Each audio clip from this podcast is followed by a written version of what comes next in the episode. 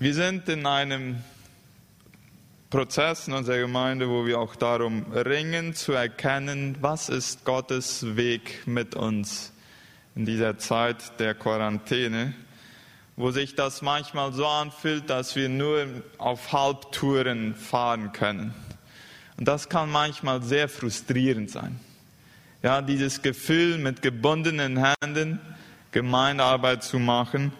Und äh, ich weiß, das ist nicht nur in der Gemeinde so, das ist in allen Bereichen so und ihr teilt ganz bestimmt, die allermeisten von euch, in irgendeiner Art und Weise die Frustration mit, mit der Situation, in der wir sind. Und dann ist natürlich die Versuchung da, erstmal alles schwarz zu sehen.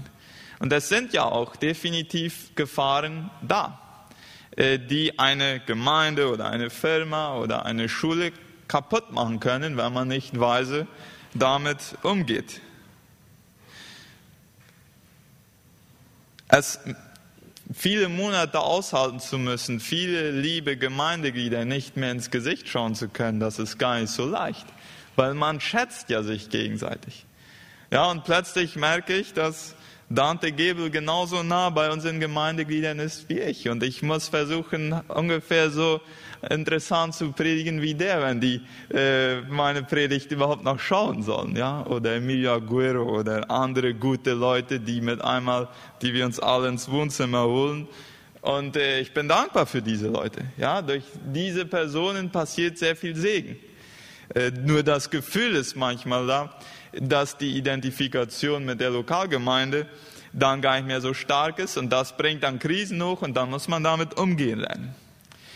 Und dieser Prozess ist ganz sicher noch nicht zu Ende. Wir glauben, es ist Teil von unserer Aufgabe, einiges an Orientierung auch zu geben dieser Zeit und äh, von den Gedanken auch mitzuteilen, die uns beschäftigt haben. Gestern Vormittag saßen wir zusammen, der Ältestenrat, die Diakone, die Prediger und auch ein paar mehr, um äh, hauptsächlich über diese Frage zu beraten. Was sind Gefahren, die sich jetzt präsentieren? Was sind Chancen, die wir nutzen können, um, um zu erkennen, wie, wie Gott uns hier führen will? Denn Gott hätte ja dies Ganze nicht zugelassen, wenn der Schaden nachher größer wäre als, als der äh, äh, Sinn und der, die Vorteile. Das ist zumindest meine Überzeugung.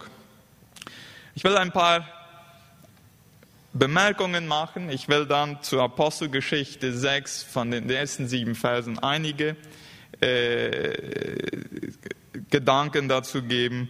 Und es ist mein Gebet, dass das hilfreiche Worte sein können für unsere Gemeinde. Für mich persönlich ist es sehr hilfreich gewesen, in dieser Situation, wenn wir über Gemeinde nachdenken, zu unterscheiden zwischen zwei Arten von Gemeinden, die es eigentlich durch die ganze Christengeschichte gegeben hat und die es heute auch gibt. Und das ist auf einer Seite die institutionelle Gemeinde und auf der anderen Seite die Gemeinde als Bewegung. Was bedeutet das beides? Die institutionelle Gemeinde ist das, was die meisten von uns am besten kennen.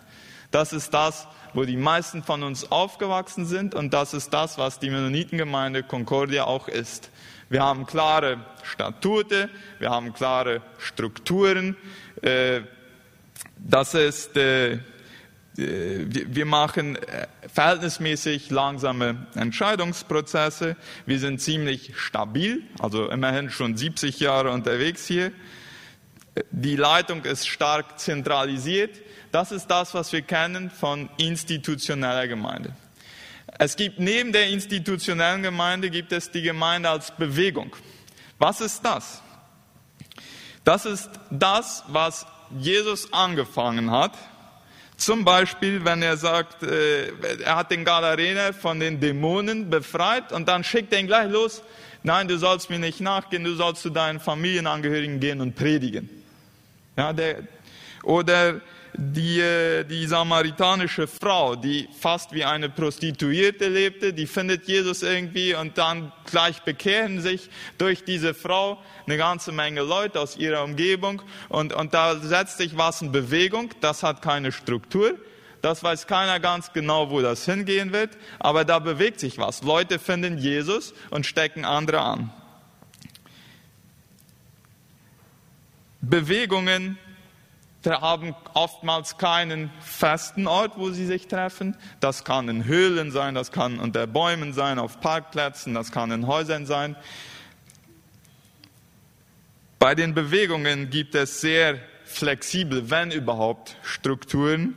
Es gibt sehr schnelle Entscheidungsprozesse. Sie sind dynamisch, risikofreudig, schauen nach vorne, sind dezentralisiert. Keiner weiß ganz genau, wer gehört all dazu und wer gehört nicht dazu. Das sind die beiden Arten von Gemeinden, die durch die Christengeschichte miteinander funktioniert haben. Die Wiedertäufer, die Mennoniten, unser Anfang, das war nichts anderes als so eine Bewegung. Ja, wo sich mit einmal einige klar wurden in einem Haus, wir werden uns mal gegenseitig taufen. Ja, man hat uns zwar als Kinder getauft, aber dann taufen die sich, deswegen wurden ja die auch Wiedertäufer genannt. Dann haben einige sich darüber geärgert. Die institutionelle Gemeinde von damals hat sich darüber geärgert, hat die verfolgt und dann mussten die fliehen und überall, wo die hinkamen, haben die von ihrem Glauben gesprochen und da wurden dann neue getauft und dann mussten die wieder weg und so. Und das wächst ziemlich schnell. Das sind die Parallelen zur, zur Entstehung der Gemeinde, auch in der Apostelgeschichte.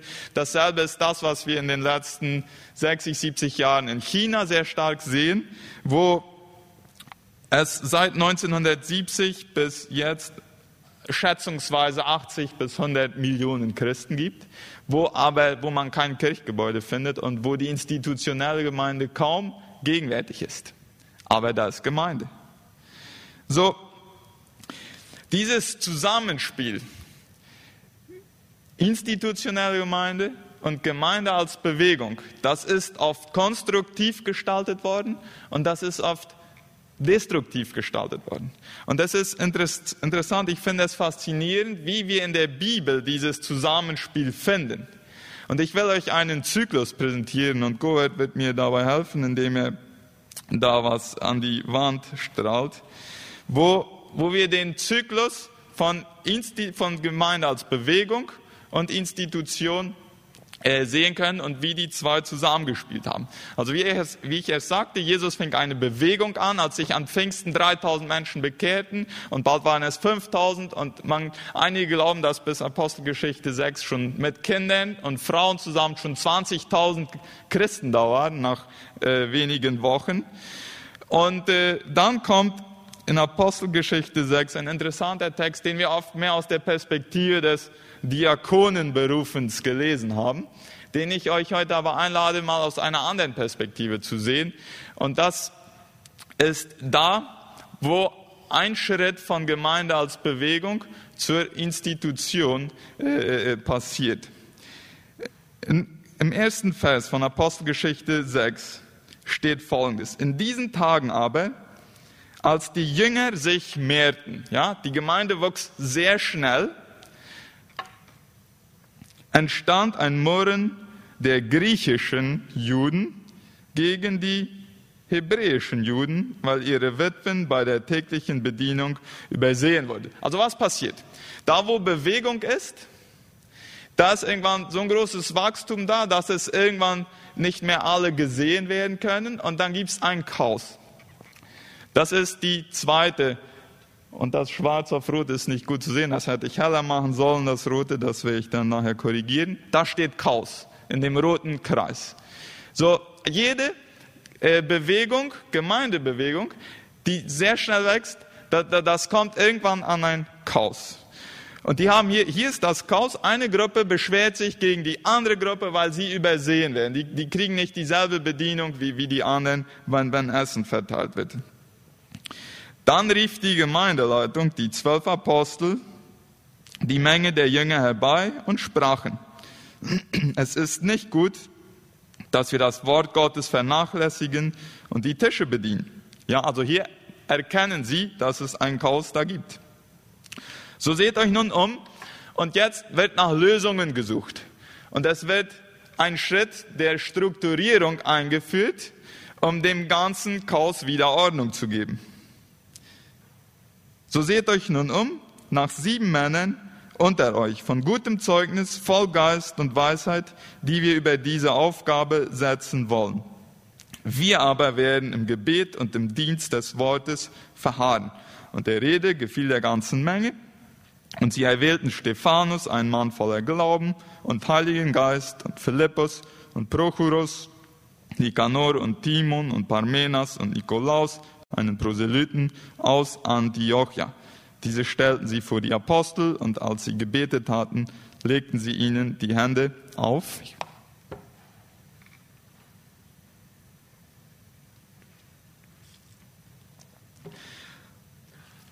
So was passiert? Nach, das Chaos war da. Es wurde eine Strukturierung eingeführt, um der Bewegung Stabilität zu geben und damit das Chaos äh, ein, ein Ende nimmt. Und was ist die Konsequenz davon und was ist das Ziel von dieser Strukturierung? Ist, dass es wieder weiter Bewegung geben kann. Das ist dann der letzte Fall da. Weil was passiert dann in Vers 7 nach diesem Schritt der Institutionalisierung?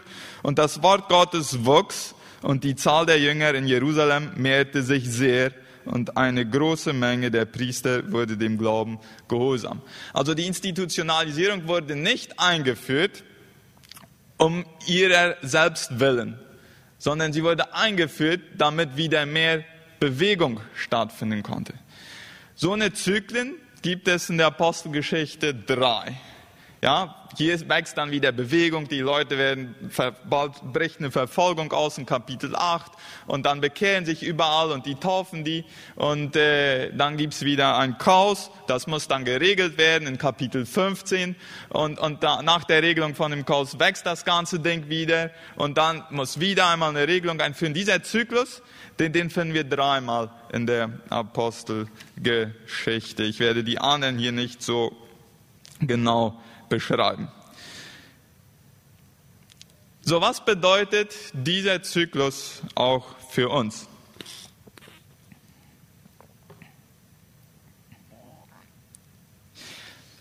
Es hat immer wieder Momente gegeben, wo Gemeinde als Institution und Gemeinde als Bewegung, wo die sich gegenseitig als Kompetenz gesehen haben und wo die sich gegenseitig bekämpft haben. Und das passiert unter anderem dann, wenn die Institution glaubt, dass sie die einzig wahre Kirche ist. Das passiert auch dann, wenn die Gemeinde als Institution sich von der Bewegung hinterfragt fühlt. Das passiert auch dann, wenn die Gemeinde als Institution die komplette Kontrolle über die Bewegung halten will. Weil in der Bewegung gibt es nicht Kontrolle die ist unkontrolliert. Gegenseitige Bekämpfung passiert auch dann, wenn Bewegungen die Institution nicht mehr als Gemeinde anerkennen, beziehungsweise sie sehr stark kritisieren. Und wir haben viele Beispiele. Ein sehr bekanntes Beispiel ist die Zeit der Reformation. Ja? Also wo die, die Reformation war eine neue Bewegung, die aus der katholischen Kirche entsprang und wo eine sehr starke Verfeindung dann, dann passierte. Und dann die, die, die, die, die Bewegung der Protestanten wurde sehr schnell institutionalisiert und daraus entstand dann die Bewegung der Wiedertäufer. Das sind dann unsere Vorfahren. Die, wir sind inzwischen auch schon wieder sehr stark institutionalisiert. Und das ist das Interessante. Jede Bewegung, also jede, die größten Wachstumswellen des Christentums sind nicht durch die institutionelle Gemeinde gekommen, sondern durch Gemeinde als Bewegung. Aber jede Bewegung ist irgendwann, hat sich aufgelöst oder ist zur Institution geworden. Ja, verstehen wir das? Also wenn wir das sehen, dann sehen wir mit einmal, wie Gott beide braucht, um sein Werk hier zu bauen. Er braucht beide. Und wir werden uns mit dem Gedanken anfreunden müssen, dass wir uns gegenseitig segnen. Sowohl die Gemeinde als Institution, so wie Mennonitengemeinde Concordia das ist, so wie neue Initiativen, die ganz anders funktionieren. Und wir haben mehrere, die das Potenzial für Bewegungen haben, wie wir zum Beispiel in Tavlada gehört haben, Limpio, Mercado Quattro, Home und so weiter. Das sind Initiativen, die aus unserer Gemeinde entstanden sind in den letzten Jahren und die wir ganz bewusst segnen weil wir davon überzeugt sind, dass Gott beides braucht, die Gemeinde als Institution und die Gemeinde als Bewegung. So, was hat dies Ganze jetzt mit dem Thema von heute zu tun? Wie Gott die Gemeinde in der Quarantäne verändert. Der Anschein ist, dass die Quarantäne die Gemeinde als Institution schwächt. Ja? Also das ist nicht nur bei uns so, das ist äh, die Tendenzen sehen wir, lesen wir und hören wir in vielen anderen Ländern. Das bedeutet zum Beispiel, viele, die vorher regelmäßige Gottesdienstbesucher werden, kommen noch nicht zurück. Ja? Wir dürfen ja auch noch nicht ganz hundertprozentig dafür Lobby machen. Ich hoffe, und das ist mein Wunsch, dass wir irgendwann hier wieder alle sein können. Aber wir werden wahrscheinlich damit rechnen müssen, dass es nicht so sein wird. Ich hoffe, äh, man irrt sich in, in dieser Feststellung, aber wir tun vielleicht gut daran, uns schon mal daran zu gewöhnen. Aber auf der anderen Seite sollte die Institution auch geschwächt werden. Die Bewegungen blühen auf in dieser Zeit. Und diese geistlichen Unternehmer und Leute, die initiativ sind, die blühen auf in dieser Zeit. Gemeinde als Bewegung wird gestärkt. Was bedeutet das für unsere Mennonitengemeinde Concordia? Zum einen werden wir weiter unser Bestes tun, um unsere institutionelle Gemeinde, die wir so sehr lieben, vital und relevant zu gestalten. Nach Möglichkeiten hilfreiche Gottesdienste zu gestalten und zur Beteiligung aufzurufen. Und in diesem Zusammenhang will ich einfach auch die Sorge zum Ausdruck bringen, die wir um eine Gruppe haben, die sich scheint distanziert zu haben in dieser Zeit. Das schmerzt, das tut weh. Wir würden gerne wieder alle dabei haben. Wir würden gerne alle dabei haben. Deswegen werden wir zum Beispiel jetzt in den nächsten Wochen, und wir sind dabei, äh, wir haben viel darüber nachgedacht, auch mehr mit wieder wahrscheinlich mit Männer Buchlesegruppen und Frauen Buchlesegruppen arbeiten. Ein neuer Ansatz von dem, was man auch als Hauskreisarbeit sehen könnte. Wir haben immer wieder gesehen, dass das viel Begeisterung bei Frauen und bei Männern bewegt hat und äh, wir glauben, das könnte ein Weg sein. So, wenn jemand sagt, ich will bei so einer Gruppe dabei sein, ich bin es noch nicht, dann meldet euch. Wir werden da Ansätze machen in der nächsten Zeit. Zur gleichen Zeit werden wir die Leute, die den Wunsch haben, außerhalb unserer institutionellen Strukturen etwas in Gang zu setzen, wo sie spüren, dass Gott es ihnen aufs Herz legt, die werden wir unterstützen und segnen. Wir werden uns nicht von ihnen hinterfragt fühlen und wir werden auch nicht das Gefühl zum Ausdruck bringen, sind wir nicht gut genug für euch? Nein, wir werden sagen, geht, dazu seid ihr hier, damit wir euch raussenden, nicht damit wir euch möglichst äh, alle hier halten. Natürlich freuen wir uns, wenn viele zum Gottesdienst kommen. Aber letztendlich geht es gar nicht darum. Es geht darum, Menschen auszurüsten und zu segnen, dass die Mission Gottes in der Welt gemacht wird. In diesem Zusammenhang fand ich ein Zitat hilfreich. Ich will es euch vorlesen. Wenn wir diese Welt für Jesus gewinnen wollen, müssen wir uns wohl oder übel in die Raucherecken setzen, denn dort finden wir die verlorenen Menschen. Aber wenn wir verlangen, dass sie ihre Zigarette ausmachen, um die Botschaft zu hören, werden sie nur an eines denken, nämlich, wann kann ich endlich mal wieder eine rauchen? Ja? Also wir gehen zu ihnen. Viele werden nicht herkommen, aber sie werden hören, wenn wir zu ihnen kommen. Und vielleicht bedeutet das in der Raucherecke setzen. Jemand hat unsere Gemeinde mal als Brutstätte für Leiter und für neue Gemeinden beschrieben.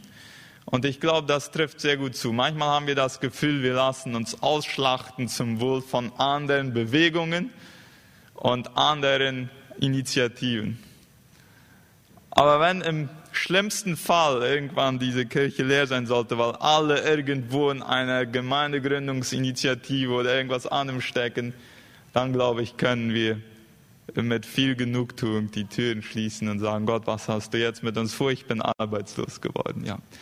Das wird wahrscheinlich nicht passieren, aber mit diesem Geist wollen wir arbeiten und ein harmonisches Zusammen zwischen institutioneller Gemeinde und den Gemeinden als Bewegungen, wo wir lange nicht alles verstehen werden, wo wir lange nicht alles kontrollieren werden, wo es manchmal Chaos geben wird, ja, äh, aber die wollen wir auch segnen und diese Leute unterstützen. Also lasst uns die Gefahren der Quarantäne nicht ignorieren für die Gemeinde und zur gleichen Zeit die Chancen nutzen, damit Jünger gemacht werden, die Jünger machen.